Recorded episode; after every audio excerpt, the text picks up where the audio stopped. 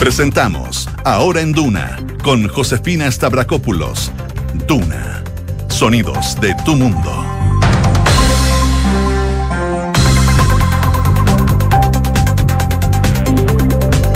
Una en punto. Muy buenas tardes, ¿cómo están ustedes? Bienvenidos a una nueva edición de Ahora en Duna, acá el 89.7, edición verano de media hora, pero seguimos revisando, por supuesto, las principales informaciones porque pasan cosas en el verano también. Les cuento que nos pueden escuchar también en Viña del Mar y Valparaíso en el 104.1, en Concepción en el 90.1 y en Puerto Montt en el 99.7. Y por supuesto también vamos a revisar qué nos dice la Dirección Meteorológica de Chile para los lugares donde nos escuchan a través del día. Acá en Santiago hay 29,7 grados ya de temperatura. La máxima pronosticada para hoy aumentó y podría alcanzar los 32 grados con cielos totalmente despejados. Una temperatura que se va a mantener probablemente para los próximos días acá en la capital. Por lo menos hasta el viernes las máximas van a estar en torno a los 32 grados de temperatura. Si nos vamos a Viña del Mar y Valparaíso, donde ya hay varias personas eh, comenzando sus vacaciones, porque el fin de semana hubo cambio, recambio de veraneantes en la quincena. 21 grados de temperatura, la máxima va a llegar hasta los 21 con cielos totalmente despejados. Vientos, eso sí, durante la tarde de entre 25 a 40 kilómetros por hora, pero estas temperaturas entre los 21 y los 23 grados va a estar presente por lo menos de aquí al viernes, según el pronóstico extendido. En Concepción, a esta hora, 19 grados, cielos despejados, pero se espera que durante las próximas horas eh, empiecen a llegar las nubes, incluso algo de chubascos aislados van a tener hoy en la tarde, con vientos, vientos de entre 25 a 40 kilómetros por hora. De todas maneras, estas temperaturas entre 21 y 22 grados se van a mantener durante los próximos días y después ya de mañana no debería haber más precipitaciones. Y en Puerto Montt, 16 grados, máxima de 19, cielos cubiertos con chubascos débiles y para mañana cielos principalmente despejados y una máxima de 22 grados. Por supuesto, el pronóstico del tiempo en las zonas donde nos escuchan a través del dial. Y ya está de vuelta con nosotros Quique Yavar. ¿Cómo estás, Quique? Bien, ¿y tú, José? Bien, todo bien. Qué bueno. Harto tiempo sin verlo. Sí, una semana, un poquito más. Como 10 días. 10 días, Pero ya imagínate, estamos- tu público te extrañaba. bueno, le damos los titulares mejor.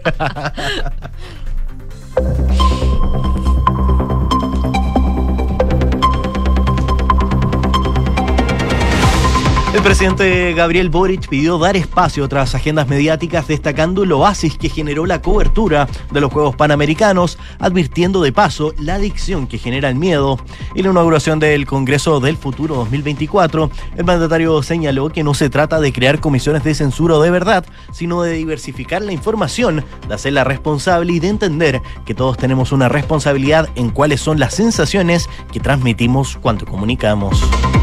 Hoy la Comisión de Trabajo de la Cámara de Diputados votará y espera despachar la reforma previsional. Pese a esto, el oficialismo y la oposición aún no logran llegar a un acuerdo sobre el 6% de cotización adicional con cargo al empleador y el mecanismo para financiar el aumento de la pensión garantizada universal. Su participación en el seminario Deuda Pública en Chile, Riesgos y Desafíos organizados por el Consejo Fiscal Autónomo, el ministro de Hacienda, Mario Marcel, se refirió al aumento de la PGU y aseguró que todas las decisiones que se adopten deben estar plenamente financiadas. En esa línea, el ministro aseguró que la PGU es un beneficio importante para los adultos mayores, pero es un instrumento complejo, por lo que hay que construir una institucionalidad en torno a este beneficio. El ministro de Hacienda, Mario Marcel, suspendió su viaje al Foro Económico Mundial que se realizará en la ciudad de Davos, Suiza, debido a su intensa agenda legislativa. En la instancia, el titular de la cartera tenía contemplado reunirse con la vicepresidenta de Coca-Cola y el CEO de Walmart, entre muchos otros líderes empresariales, financieros y políticos. Claudio Rego acusó que el subsecretario del Interior Manuel Monsalve intenta minimizar la gravedad de la crisis de seguridad al enfocar la discusión hacia la precisión de las cifras. En conversación con Radio Cooperativa, el gobernador de Santiago criticó que siempre citan a la moneda, a los alcaldes a las conversaciones de seguridad, pero no a los gobernadores.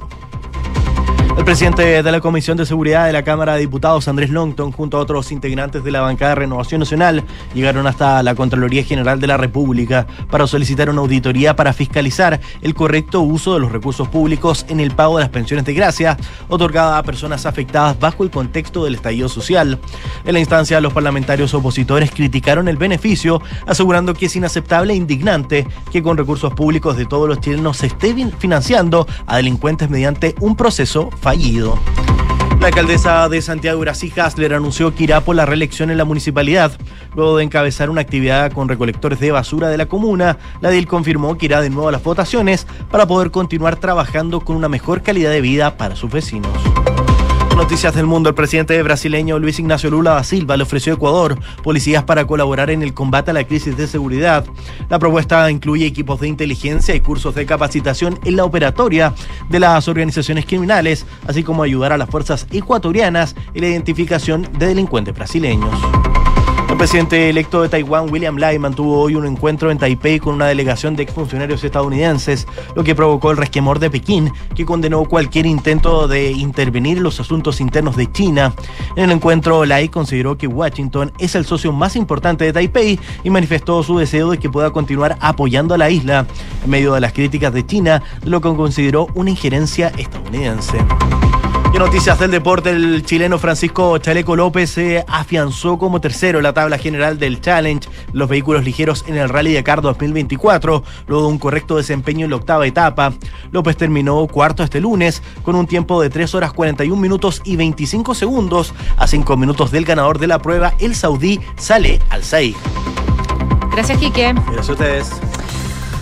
Una con siete minutos. Bueno, parte de las principales informaciones que está marcando la jornada es la presencia del presidente Gabriel Boric en el inicio del Congreso Futuro 2024. Ojo que acá en Duna vamos a tener una programación especial a partir de las 3 de la tarde para que no se la pierda. Pero bueno, esta instancia reúne, sabemos, a científicos y también a humanistas de todo el mundo acá en Chile para discutir de temas principalmente ligados a la ciencia, a la tecnología y también a la sociedad. Y esta mañana estuvo el presidente Gabriel Boric dio un discurso principalmente enfocado en inteligencia artificial, donde habló de sus aportes y las futuras aplicaciones que se podría tener acá en el eh, país. Inicialmente, el mandatario lo que hizo fue eh, reflexionar sobre esta tecnología y él explicaba que cuando se habla de inteligencia artificial, miran con miedo o ven principalmente los riesgos. Y él decía, yo quiero decir que nosotros estamos viendo las oportunidades, estamos conscientes de los riesgos, pero no debemos asustarnos, sino sino enfrentarlos con decisión, con coraje y con innovación, explicaba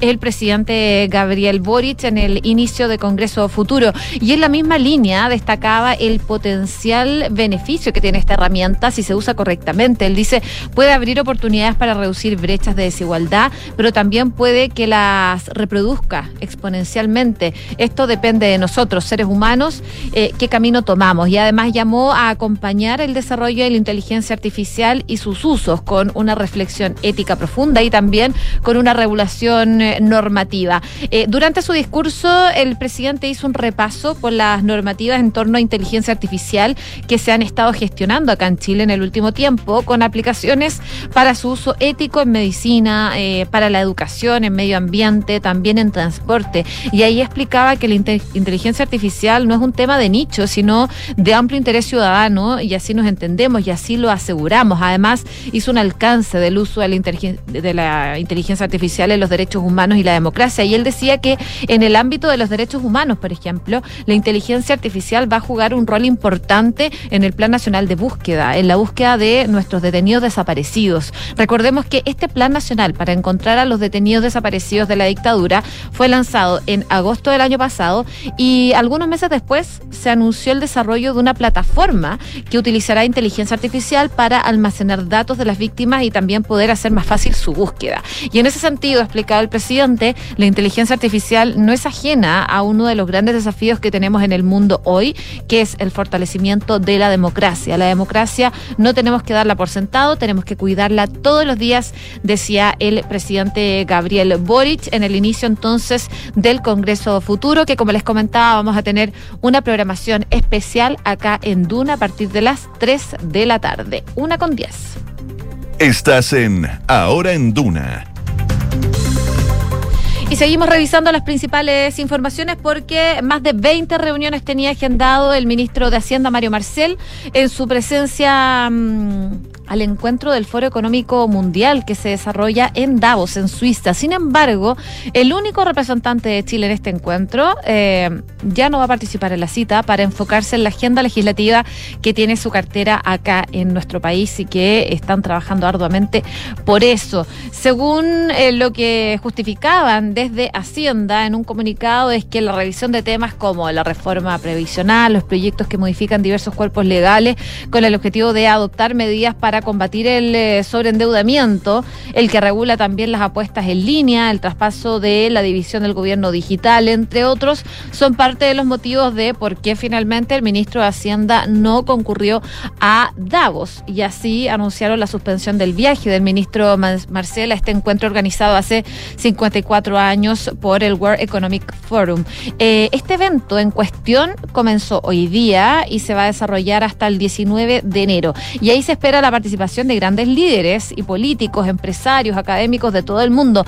La agenda que tendría Marcela en el evento, que ya no fue, eh, fue a conocer de hecho el domingo, consistía en diálogos con eh, el CEO de Acciona, con gente del Senior VP, eh, también de mm, de otras empresas como Coca-Cola, de Walmart, entre otros. Y la presencia del ministro Marcelo en Davos también contemplado un almuerzo organizado por The Washington Post, donde participaban líderes políticos, financieros, de medios de comunicación, tecnológicos de todo el mundo. Y entre esos asistentes estaba, por ejemplo, el presidente del Banco Central Europeo, la directora general de la Organización Mundial del Comercio, eh, también el secretario general de la OCDE, entre otros. Bueno, finalmente el ministro Mario Marcel no va a viajar, principalmente enfocado eh, a lo que está pasando en nuestro país. Desde la cartera también comentaron que no asistirá otra persona en representación de Chile, o sea, no va el ministro, no va nadie. Y también explicaron que la invitación a los encuentros es exclusiva al ministro Mario Marcel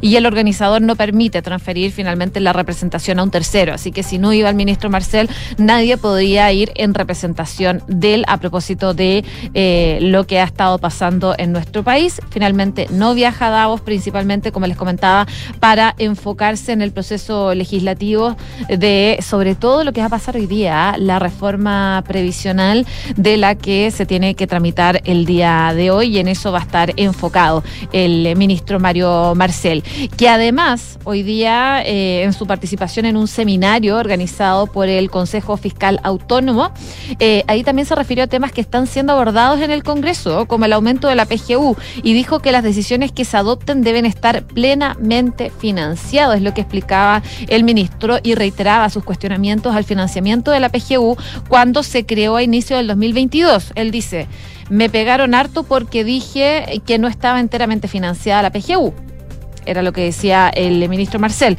No voy a cambiar de opinión, porque no es una opinión, simplemente fue así en su momento. Y dijo, creo que si analizamos la experiencia en el mundo, por donde se producen los grandes desequilibrios, los sistemas de pensiones y los subsidios de las tarifas. Los subsidios tienen una dinámica que es imposible de parar y esas dos cosas, la PGU y el subsidio de las tarifas, son dos temas que por el lado del gasto generan preocupaciones, lo que decía el ministro Mario Marcel, que de todas maneras lo están candidateando. Eh, durante esta mañana, el secretario general del Partido Socialista y ex presidente del Senado, Camilo Escalona, lanzó la que para él sería su carta presidencial para el 2025. Eso sí, al ex parlamentario aclaró que eh, está en discusión y, y, esto no se ha tratado en el Partido Socialista, finalmente una postura que tiene Camilo Escalona, pero él explicaba que su candidato es una persona que no figura en las encuestas y que nos podría representar espléndidamente, dicen, las próximas elecciones presidenciales, explicando que su abanderado sería el actual ministro de Hacienda, Mario Marcel, que sabemos que es independiente, pero ex militante del Partido Socialista. Escalona decía, yo creo que él reúne las condiciones de seriedad, de responsabilidad, de conocimiento del Estado. Eso se advirtió que ve difícil que él, Mario Marcel, vaya a aceptar una candidatura de este tipo. Pero bueno, todo puede pasar de aquí a las próximas elecciones presidenciales. Una con 14. Estás en Ahora en Duna.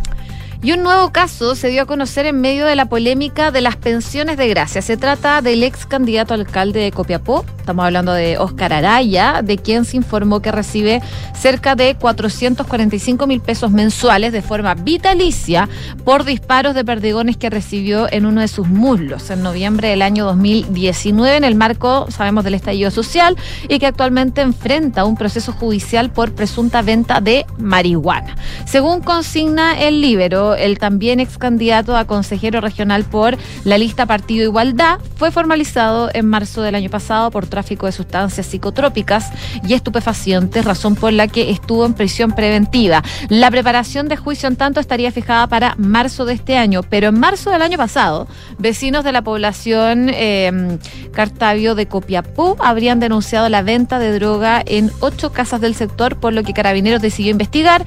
Un agente revelador pudo comprar un gramo de marihuana por cinco mil pesos en la casa donde vivía Araya, su polola y un amigo, y de acuerdo a lo que expuso el mismo medio, Dos días después se llenó el domicilio en lo que se constató tráfico y se detuvo Araya a su novia y a su amigo.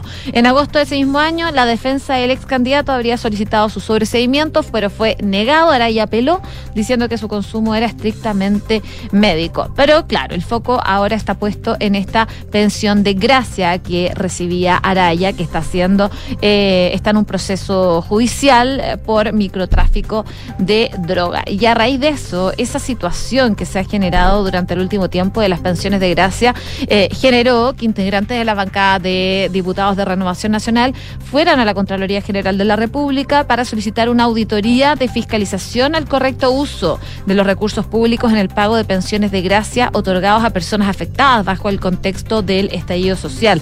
Los parlamentarios también buscan que se audite el proceso de acreditación realizado por el Instituto Nacional de Derechos Humanos para concebir este beneficio. En esta instancia participó el presidente de la Comisión de Seguridad de la Cámara, Andrés Longton, junto a sus pares Hugo Rey y Eduardo Durán. Y en este escrito que presentan los legisladores dicen que existe una legítima duda acerca de la forma en que se acreditaron las circunstancias, dudas que se tornan más relevantes si consideramos el poder que estos informes tenían para el otorgamiento final de las pensiones de gracia. Y bajo ese marco solicitan a la Contraloría requerir la información correspondiente al Instituto Nacional de Derechos Humanos y también eh, al Ministerio de Interior de manera a determinar si el proceso del otorgamiento de estas pensiones a víctimas del estallido social previa acreditación del Instituto Nacional de Derechos Humanos se ajusta a las normas y principios que rigen eh, la materia, auditando específicamente la integridad del proceso de acreditación de la totalidad de las 418 pensiones de gracia otorgadas conforme a dicho procedimiento. Una con 17. Estás en Ahora en Duna.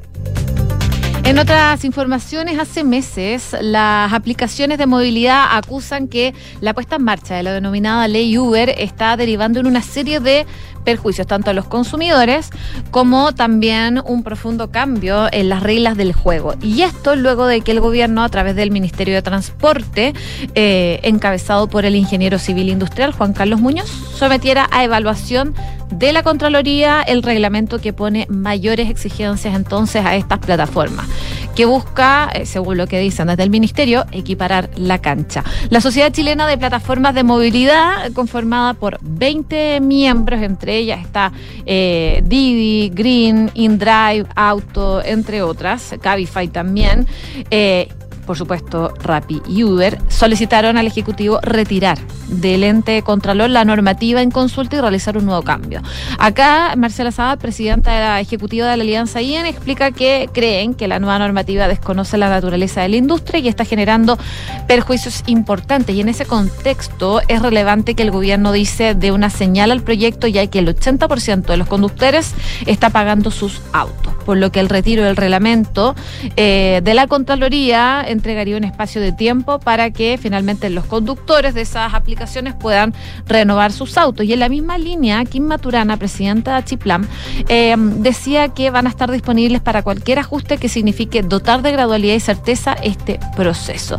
La representante gremial afirma que el impacto económico de la normativa es inmensa y, como asociación local dicen que incluye startups nacionales, no es incalculable el prejuicio en términos de pérdida de oportunidades. Las empresas internacionales ya en el mercado cuentan con operaciones grandes que se verán afectadas. Como Achiplan dice, incluimos empresas que se encuentran en etapa de maduración, mientras que Marcela Sabat decía que de acuerdo con los estudios que se han realizado, el reglamento dejará fuera de circulación a cerca de 60.000 personas que hoy viven del eh, transporte vía aplicación y que particularmente va a afectar a las mujeres de nuestro país. Bueno, es parte de lo que se está hablando respecto de esta nueva ley Uber. Recordemos que el 9 de enero el ministro de Transporte expuso ante la Comisión de Obras Públicas de Transporte de la Cámara de Diputados y reiteraba que lo que más les importaba es que estos servicios se ofrezcan en buenas condiciones de seguridad y que la ley establece... Eh, que empresas de aplicación de transporte, en cualquier empresa que cuenten con una plataforma de tecnología, permita a un pasajero contactarse, por ejemplo, con un conductor de un vehículo para ser trasladado de un origen a un destino mediante el pago de una tarifa por el servicio recibido. Además, la iniciativa considera un congelamiento de la inscripción a través de dos etapas. Eh, parte entonces de lo que genera la ley Uber y que todavía sigue generando discusiones entre los gremios de las aplicaciones y, por supuesto, también el gobierno en la implementación de este sistema. Una con 21.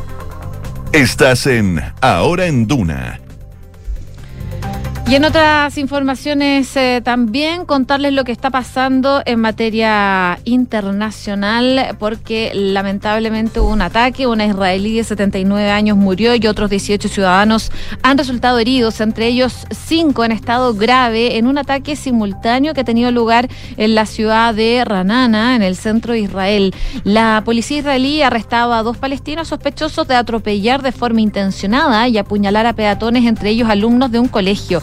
Este atentado ha roto la habitual calma en esta ciudad situada a 14 kilómetros al norte de Tel Aviv, aumentando, por supuesto, el temor que ya se ha elevado en todo el país a raíz de la infiltración armada del grupo islamista Hamas el pasado 7 de octubre, que sabemos desató una respuesta militar israelí y una guerra sin precedentes en la franja de Gaza.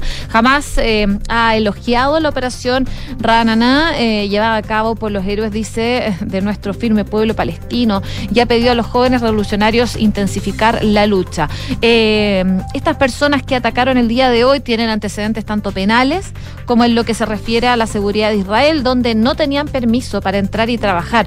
Robaron tres autos para realizar este ataque antes de ser detenidos en diferentes eh, localidades, según lo que explican las fuentes policiales. Pero lamentablemente esto se dio hoy día en Israel.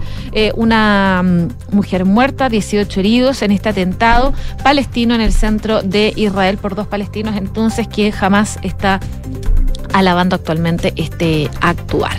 Una con 22 minutos, ya nos tenemos que ir, por supuesto, los dejamos invitadísimos a seguir en nuestra sintonía, revisando las principales informaciones o en contenido